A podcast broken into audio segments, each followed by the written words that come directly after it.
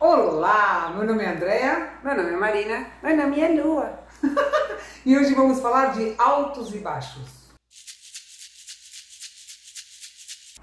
Pois então, gente, tem dia que a gente tá bem, tem dia que a gente não tá bem, e tudo bem, não é? Tudo bem.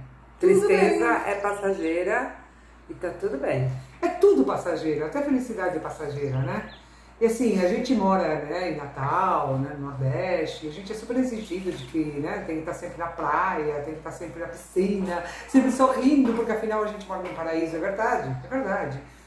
Mas esse final de semana, por exemplo, a gente passou o domingo inteiro assistindo filmes no escurinho do quarto, não foi? Total. No aconchego da coberta. A gente cria um ambiente frio, com ar-condicionado a 15 e a gente cria toda essa atmosfera de filmes de domingo.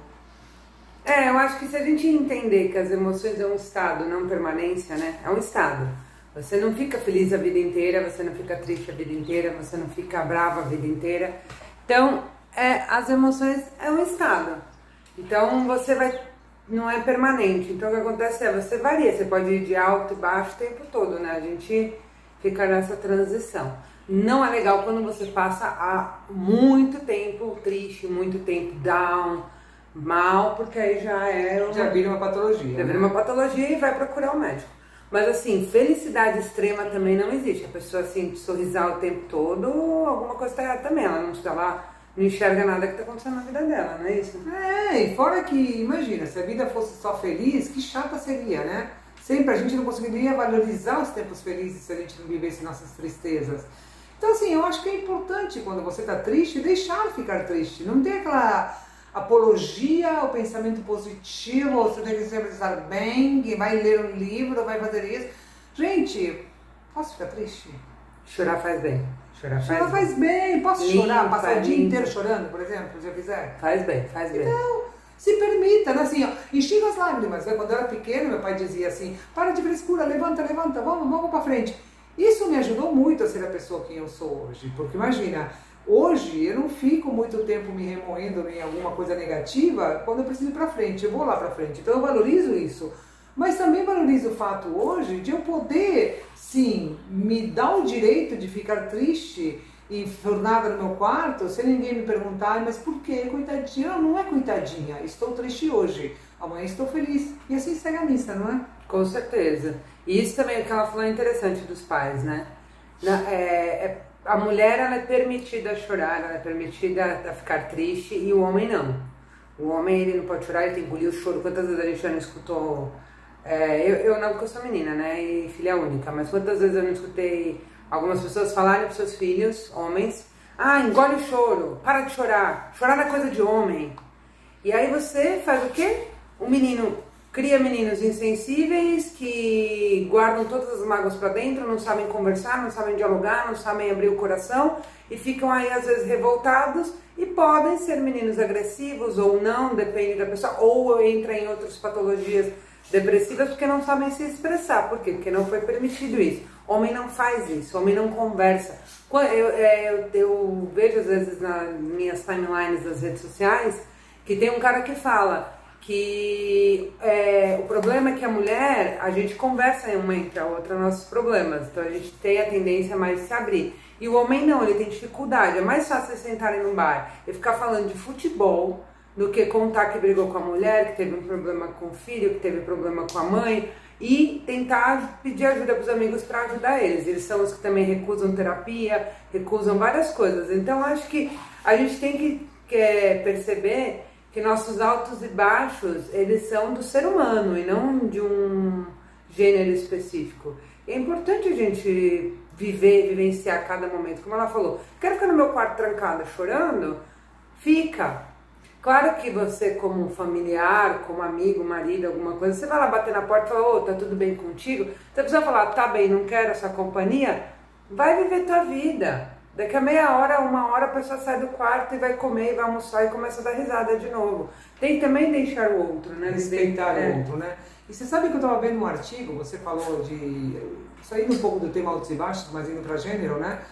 De uma psicóloga falando, não me lembro o nome dela agora, mas ela falando quão é importante permitir que os meninos brinquem de boneca e de coisas que não são de meninos, entre aspas, porque hoje em dia já sabemos, já está dito, né, que tudo é de todo mundo, que os brinquedos são assexuados. Porém, quem insiste ainda de falar para o filho, não brinca de boneca, que você de que jeito vai sair, blá blá blá, que nesse momento, olha só que interessante, gente, que nesse momento que o menino está brincando de boneca, ele está trabalhando o seu lado feminino. Todos, todos temos o yang e o yin internamente, todo mundo tem o feminino e o masculino, homens e mulheres, né? Não tem essa de gênero, tem a parte sensível e o que às vezes, muitas vezes, permite que o homem não seja um macho escroto, mas sim um homem sensível que entende suas coisas, é todas as vibrações e inferências femininas que ele teve durante a infância e durante a vida, não é mesmo? Sim, total. A gente tem o nosso personal, por exemplo, que ele foi criado e vive com mulher. Aí ele acaba de ter uma outra menina, né? Então a gente fala, gente, você só tá odiado por mulher. Ele é super sensível, carinhoso, é... tem esse negócio de não ter vergonha de se expressar, né?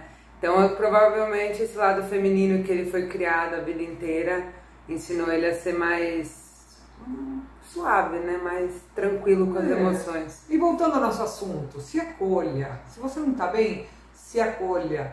Ontem eu estava no quarto, eu passo creme, né? Depois de tomar banho, e eu estava beijando meu braço, assim, ó. E Marina, o que você está fazendo? Eu falei, ah, ninguém me beija, estou me beijando aqui.